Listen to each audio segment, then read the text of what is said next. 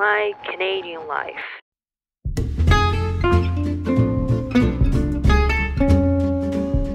Welcome to my Canadian life 皆さんこんにちはこんばんはおはようございますハロウィンが終わってしまって次はもういよいよクリスマスですね。年の後半はおばあちゃんの誕生日やら旦那の誕生日やらそしてハロウィンクリスマスとでね。私は散財してしまうので貯金が全くできておりません。はい。皆さんもいかがお過ごしでしょうか。はい。ということでね先週はまあハロウィンだったんですけれどもまあもちろんねコロナのせいでちょっとトリックオアトリーティングっていうのがあるんですけどまああれですよね映画とかでよく見ると思うんですけれども実際に子供たちが仮装して家を回ってお菓子を確かにあのもらうんですね。北米でそういう文化がありましてそれをトリックオトリーティングというんですけれども。まあさすがにねそれもあまりなくですね。新しい家に引っ越してきてやっとねお菓子を配る側になると思ったんですけれども残念ながらコロナののせいでまああの州で規制はなかったんですけれどもある程度なんていうんですかあの近所でだけで少人数で回ってくださいねっていうお触れみたいなのはあったんですけどもやっちゃダメっていうことは規制はなかったんですけどもやはりみんな皆さん自粛あのしていたようで子供たちは来なかったですね。ただあの甥っ子ちゃんが来てくれましたね。甥っ子ちゃんは去年からハロウィンを始めたんですけれどもあの今年は、えーと家族の家を回るという形のトリックオトリーティング。そうですね。なんか近所とかじゃなくてあのおじさんの家に行ったりおばちゃんの家に行ったり、えーと、祖父母の家に行ったりとかですね。そういう感じであのうちを回ってお菓子をもらったりなんかしたみたいですね。でうちの家にも来てくれてすっごい可愛かったですね。スパイダーマンの仮装をしていたんですけどもすごく可愛くてですね。あの私たちの新しい家に来るのも初めてだったのですごくちょうど良かったかなと思いますね。おおお家も見せることができたんで、ね、すごく可愛かったですね。はいんな感じですね。まあそんなハロウィーンとかは全然まあ今年はちょっと静かな感じで。でですが個人的にちょっと面白いことがありまして何かというとあの、私まあ今の旦那と6年間一緒にいるんですけども付き合ってから6付き合って6年目ですね。なんですけどもなんとなんとですね一回もハロウィンで仮装したことがなかったんですよ。こっちって結構あの大人でもハロウィンパーティーに行ったりだとか、まあ、渋谷みたいなところがあったりだとか、まあ、いい大人でもですね仮装して楽しんだりするっていうのが結構あるんですけども、まあ、先週話したエピソードでもあるようにあの職場にね仮装に仮装して行ったりとかできるぐらいそれぐらいあの大人でも全然仮装する文化があるんですけれども旦那とはですねなんか なかなか仮装というか何て言うんですか一切する機会がないというかなんかすごい抵抗があったみたいなんですよね彼が。なので私はまあでもカップルで仮装したいっていう夢があったのでずっとふつふつやってみたいなとかって思っていたんですけど今年ですねやっとあのハロ家を引っ越しましたのでハロウィンにお友達を何人かね大人数じゃないんですけどもちろんコロナのせいで、まあ、何人かお家で呼んで、まあ、身内でハロウィンをしようっていうのがあったのでまあ、その時にじゃあ仮装しようよって友達の中であったので、まあ、旦那もしぶしぶ仕方なくですね了承してくれましてですね私があの手作りでナルトの額当てなんかを作ってですねナルトが好きなので旦那は。ナルトの額当てと、まあ、ジャケットにナルトのナルトのの一族のマークをつけてですね。まあそれっぽくしたんですけれども私はちなみにガーラをやりました。2人でですねナルトのアニメのキャラをの仮装をしたんですけどちょっとそれがすごく楽しかったというかねまあびっくりという感じでしたね。はいそんな感じでですねまあ友達か何人かを呼んでハロウィーン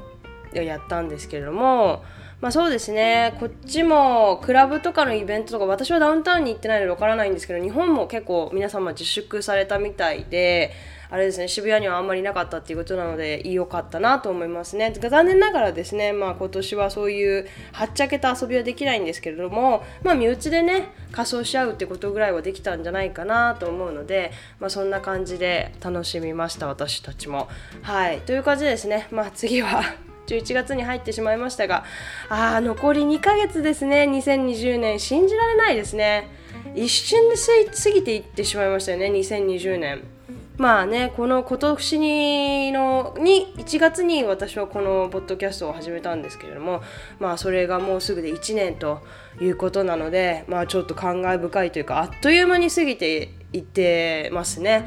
なんかここまで続くと思っていなかったのであの聞いてくださってる皆さんには感謝でしかないです。本当に聞いてくださってる人がいないとね やはりなかなかモチベにならないので。はい。ということで本当にありがとうございます。今週のエピソードはですね実は私先週から先週の水曜日かなを風邪ひきから風邪をひいてまして旦那からもらったんですよね。で旦那が絶対コロナじゃないって言って頑固にコロナの検査に行ってくれなかったんですよ。まあ家で仕事ができる人なのでまあどっちでもいいかなっていうのがあったんでしょうけどでも私はちょっとオフィスに行って仕事をしてる人間なのでちょっと検査をしない。まあ風絶対風邪だと思うんですけど熱もなかったのでね。あのコロナではないと分かっていつつもちょっと辛かったので木曜日はですね病欠をして職場の方にも連絡をしてですね風邪の症状があるので、まあ、コロナの検査に行ってきますと言って、まあ、木曜日にコロナの検査に行ってドライブスルーでね行ってきたので、まあ、その結果もいただいてあ陰性でございました。結果を言いますと。もちろん安全にね陰性だったんですけどもそれのあの、まあ、経験というかですねどんな感じだったかだったよっていうのをちょっとご紹介したいなと思ったので今回はねその話についてしていこうと思います。はい、で私が言ったのはそのドライブスルー検査なんですけどもあのまあ行く前にですね一応オンラインでセルフアセスメントみたいなものがあって、まあ、自己診断みたいな感じのテストですよね。みたいなのをやったらやっぱりですねまあ症状からして絶対まあ検査を受けて自己隔離してくださいって書いてあったんででよくよく調べたらそのドライブスルーの検査も予約なしで本当に行くだけでできるらしいので私の市のの中に、まあ、各市に1箇所ずつぐらいありまして結構多いですよね。で市内に1箇所ぐらいあって私の市のやつはうちの新しい家から本当に徒歩5分ぐらいのとこにあったんですねたまたま。でそこに行こうと思ったんですけども、まあ、時間内空いてる時間内であれば本当いつ行ってもいいみたいな感じだったので時間だけ調べまして調べたら9時から4時ということだったのでまあ行こうと思いまして、まあ、歩きで行っても OK みたいなんですね。ドライブスルーではあるんですけども一応やっぱり車がない人も行けるようにということだと思うんですけども、まあ、安全を考えたら私も家からね歩こうと思ったらいけるんですけどもやっぱ風邪の症状がありますし、ね、安全の他の人の安全を考えたらやっぱ車で行った方がいいかなと思いまして車で行ったんですね。車で行ったら本当3分ぐらいなんですけどでまあそうですね。あほぼ一緒だと思うんですけど空いてる時間だけねネットで全部載ってるのでその検査場がどれがどこ何時から何時まで空いてるのかだけちょっと確認していった方がいいと思いますね。で私 これ言い訳したいんですけど本当に鼻づまりがひどくって頭も痛くって、まあ、フラフラしながら行ったんですね。で行ったら最初に身分証明書を持っていかなきゃいけないんですけど身分証明書を忘れて一回戻ったんですよね。本当に風に頭がやられてますよね。しかもなんかその身分証だけじゃなくて財布ごと忘れたので実は免許持ってなかったんで最初行った時無免許運転だったんですよね。やばいですよね。本当にね家が車で3分のところで本当良かったですけど。でまあ戻って一回家にまあ財布を取って行ったんですけども私の前に大体10台ぐらい車があったかなと思いますね。で入るまでに20分ぐらいは待ったかなと思いますね。もう一般の人用の列と医療従事者のラインで分かれていてやっぱりあの医療従事者の方は早めに行けるようにっていう感じになってたと思うんですまあそれは当たり前ですよね。なんですけれども、まあ、その私が行った時は医療従事者のラインはまああの1台も車はなくてですね一般の列だけだったんで、まあ、私そこに入って待ってまあ20分ぐらいなんでねそんなにまあ車の中ですし座れたので全然苦ではなかったですね。でそのテントみたいなのがあるんですよ。車ごと入れる。ね車ごと入ってやっとテントに入ったらまあ援助止めるんですね。まあねアイドリングしちゃダメじゃないですか。やっぱあの閉まってるところなので。でナースの方がですねもうほんと完全防護服なんですよ。の方が窓のところまで来てくれてその症状とかの質問をしてくれたんですね。でその時にちょっと周りのちょっと様子をね伺ったらその私の車の前にいた人が多分歩きで来たと思うんですね。でなんかその人が立っていてでその人があなんか歩いてあのの会話を聞いちゃったんです。聞こえてしまったんですけれども外で立ってその看護師さんと話してたんですけども看護師さんが症状とかね感染感染者との接触がない場合はあの検査もお金と時間の無駄なのできませんってバッサリ切られてるおっちゃんがいて多分あの誰でも受けれるんですけど一応なんかそういう最低ラインみたいな受ける受けられる人の条件みたいなのが多分あるんでしょうね。そういうのがあるみたいでなんか症状もないのにちょっと検査症状もないそして、まあ、感染者の接触もない人の検査はちょっとしないみたいなんですよ。まあ、よく考えてみれば、まあ、検査キットにもね数にもあの限りがありますし全国民ねできるんだったら最初からやってるよっていう話じゃないですかだからまあそれは理にかなってるかなと思うんですけれどもあのまあそれはね全員に検査できるね。お金も時間も今は多分ないので人材はじあのねナースの方々の人数とかね。なのでそのおっちゃんを何のためにたか本当ただただ確認したくて来たのかなって思いますよね。症状もなくて感染者とのね接触もないのであればまあ不安に思うは理由もないのでねそれはちょっと不思議かなと思ったんですけれども。でもう一人おも面白かったのが私の隣のレーンに並んでた車の人がですね、まあ、窓をあの下ろして窓を開けてあの看護師の方と話すじゃないですか。その時にその人が僕はサレイから隣町からわざわざあのここまではね走って受けに来たんだって その方におっしゃっていて私は単純になぜってなりましたよね。なんかそれぞれの町にあるのでまあ町間を移動するよりはまあももしね仕事がリッチモンドにあって仕事がねこの町にあってたまたまその近くに仕事場の近くにあるからまあここで検査するっていうのは全然わかるんですよ。まあもうもういますからね仕事の関係で。でも彼はこれのためにわざわざここまで来たって言ってたんですね、まあ、隣町から。検査のためだけにそんな遠くまで来る必要全くないんじゃないかなって私は思いまして。ね自分家の近くで受けた方が絶対いいと思ったんですよね私は。それかすげえ混んでたんですかねわかんないですけど。私の検査場は本当20分まあ15分か20分ですね待っても。入れたので相当混んでたのかなとかって思ったりとかして。ちょっと私はなんかなんで不思議ちょっと不思議だなと思ってしまいましたよね。まあそんなこんなでね看護師さんに、まあ、保険証の提示を指示されたので私の自分の保険証をこう見せたんですね。まあ、感染防あ感染対策かなんだかわかんないんですけどやっぱりあの手に取ることはしなくて私がかざしているものの情報をなんか書類に書き込んでいて、まあ、裏返してとかって裏を見せてか、まあ、また書き込んでいてでその後に、まあ、どんな症状があるのかとか感染者との接触はあるかとか海外に出ていましたかとかいろいろそういうスタンダードなねクエスチョンを聞かれましてね、それが終わると、まあ、少し車を前に進めてって言われるので進むとその右左側に、まあ、左ハンドルなんですけどカナダは車が。左側にそのパソコンが乗ってる机の前あ机がありましてその前でね車を止めてって指示されるんですね。でそこで名前と住所連絡先などを再確認されるんですね。でそれが終わるとななんか紙用紙その人その机に座ってたよお姉さんが用紙をウィンドワイパーに挟んでくれるんですね。でそうすると前のテントまで次のテントまで進んでいいよって言われるんですね。で次のテントまでブーンって進んでいくとあの今度はまた防護服を着たまた違う看護師さんがいてあの、まあ、その看護師さんに紙を取られるんですね。で紙を取った看護師さん紙を見ながら私の名前と生年月日をまた確認するんですね。でそれは多分サンプルミックスの防止のためだと思うんですけども、まあ、それが終わると看護師さんが超長い綿棒みたいなね取り出してくるんですよ。でそれを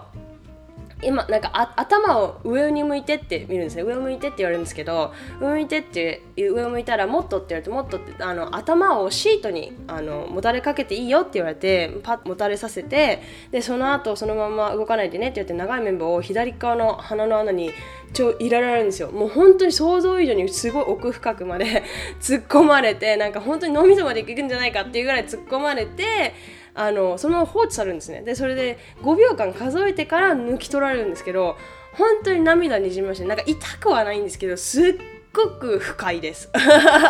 全 然我慢できるんですけどなんかすっごい不快でした想像以上に。でもだあ看護師さんはなんかすごいもうプロフェッショナルでもう本当にテキパキ指示してくれてすごく優しかったし大丈夫よすぐ終わりからねみたいな感じで。でなんかもうはいよくできましたみたいな感じで本当にすごいいい看護師さんですご看護師さんは私はすごく良かったですね。でそれはそれで検査検査は終了で、まあ、一応陽性のねあ陽性じゃない陰性の結果が出るまでは自己隔離してくださいねって言われました。で陰性だとその結果が出るだけなんですけども陽性だとヘルスオーソリティから、まあ、病院からかな？から直接電話がかかってくるみたいなのですごくわかるからって、まあ、分かり次第連絡はこっちからしますねって言われたんですね。だからあそうなんやと思って。で検査結果の報告方法は大きく2つあって、まあ、オンラインかテキストでもらえるんですね。でその時に言われたのは23日ってか 2, 2日から4日かかりますよって言われたんですね。でオンラインの方法が eMyHealth っていうその、まあ、プログラムみたいなんだかそのサイトがあってそこに登録してると、まあ、そこでログインしたら見れるらしいんですけど私は持ってなかったのであのテキストでねもらうことにしました。テキストでもらうのにレジスターしなきゃいけないんですけどオンラインで。めちゃくちゃ簡単でした。そのもらった紙にそのどこに書いてあるのでそこに行って、まあ、レジスターするとその名前とその保険証の番号とえ、ー、とまあ生年月日検査日と携帯番号を入れると検査が結果が出たと同時に携帯にそのテキストメッセージがピコンってくるんですね。で私は木曜日の夜にあ木曜日の昼に検査を受けてえっ、ー、と日曜日の夜中、まあ、もう月曜日ですね。月曜日の朝の2時半ぐらいにテキストが来ました陰性の。はい、で多分2日から4日って多分土日も入ってて今このやっぱコロナなので多分本当に週7日間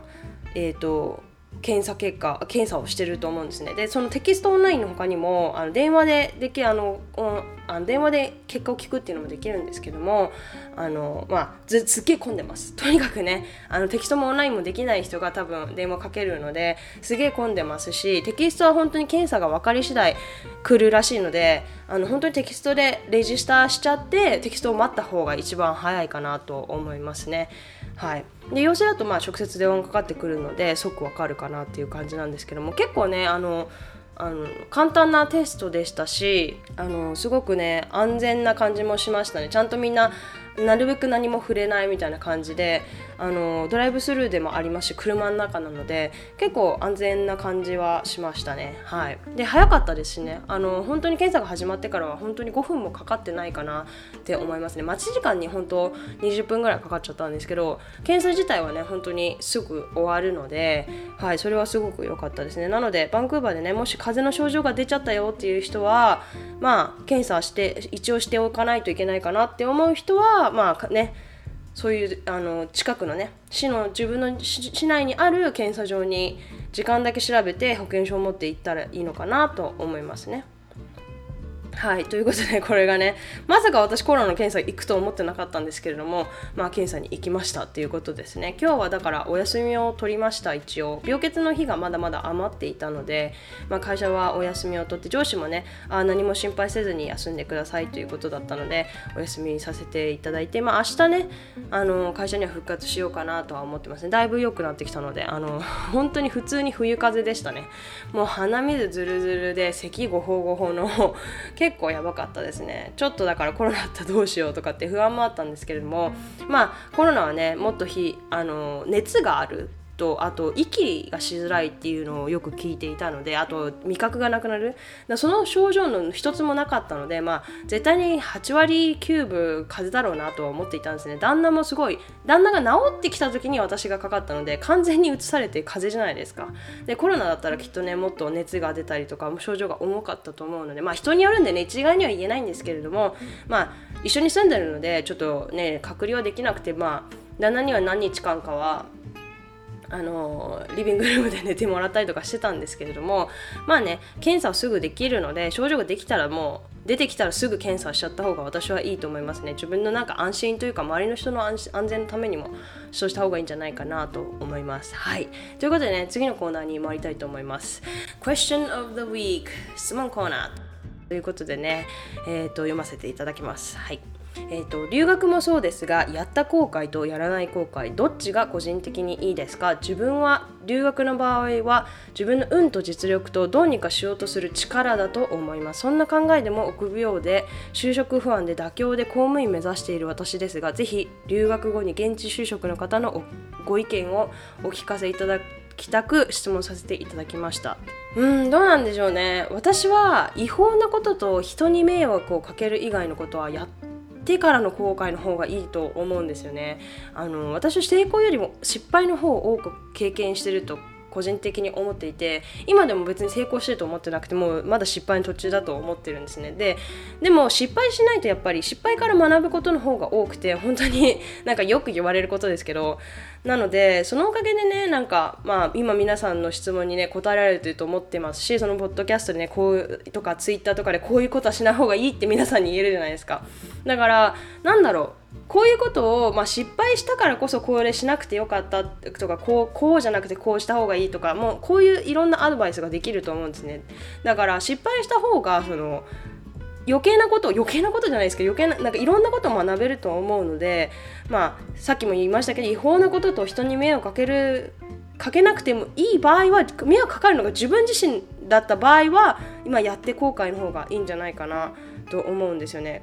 後悔後悔って言葉がすごくネガティブですよねなんかやって後悔することってあんま私は個人的にないと思っていて後悔っていうかまあ失敗してしまった経験ですよねなんかやって後悔するってことは多分例えば違法なこと知らなくて違法なことだったり、まあ、知らなくて、まあ、結果人に迷惑かけたってしまったりするのは後悔だと思うんですね。だけど例えば自分にだけしっぺ返しが来たりとか自分にだけそのまあ、うまくいかないその落ち込むとかだったら後悔じゃなくてそれは経験だと思うんですよね。なので、まあ、やった後悔とやらない後悔ってすごい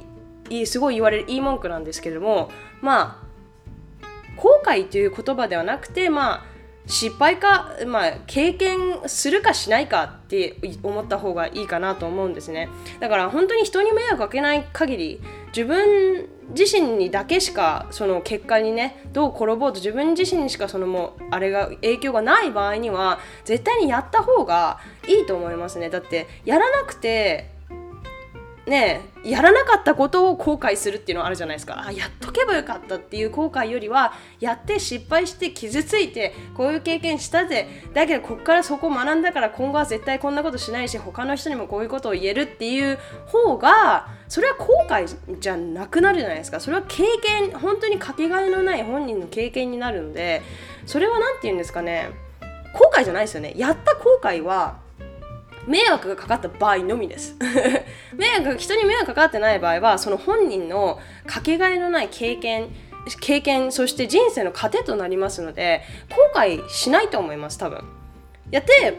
なので絶対やった方が私は個人的にいいと思いますね。なんかこれでやってねなんかなんかやっぱ後悔したわとかって言われたらちょっとあれなんですけども まあねやらないとね人に迷惑がかかるかどうかわからないこともいっぱいあるとは思うんですけどもまあ最小限にねなるべく人には迷惑かけないようにその努力をするだけでもいいと思うんですよ。だからそのまあ予想外のことはね起きてしまうと思うんですけども一応努力はする。その人に迷惑をかけない努力をしてそう結果そうなってしまった場合はその人たちにその頑張ってその謝罪なりなんそのねその恩返しじゃないですけどあの修復するように努力をすれば絶対大丈夫だと思うのでその何て言うんですかねわざとじゃない限り絶対大丈夫なんですよだからまあ絶対私はやってみた方がいいと思いますなんかちょっとでもいいアイデアとかこれやってみたいと思ったらやっちゃえばいいんですよ人生今80年90年ですよね正直言っていつや始めても遅くないんですよ。誰だったかな？あるおばあちゃんが90歳のおばあちゃんが85歳からバイオリンを始めて一言言ったのが80歳から始めとけばよかったって言ったんですね。だから本当人生何をやるにもいつあの始めてもいいと思います。なので例えば今職業ね就職不安で妥協して公務員目指してるといいじゃないですか。じゃあ公務員目指しましょう。今とりあえず自分が不安なのであれば。で、まあ、公務員目指して心に少し余裕ができたら、まあ、留学するなり他にやってみたかったことをやるなり別にいいじゃないですか。なんかちょっと不安だったら逃げても私はいいと思うんですよね。心のバランスっていうのは一番大事なのでその時心に余裕がないのに無理やりねあでもじゃあやった方がいいから留学しようとかじゃなくて自分の心と向き合って今自分にその心その余裕があるのかどうか。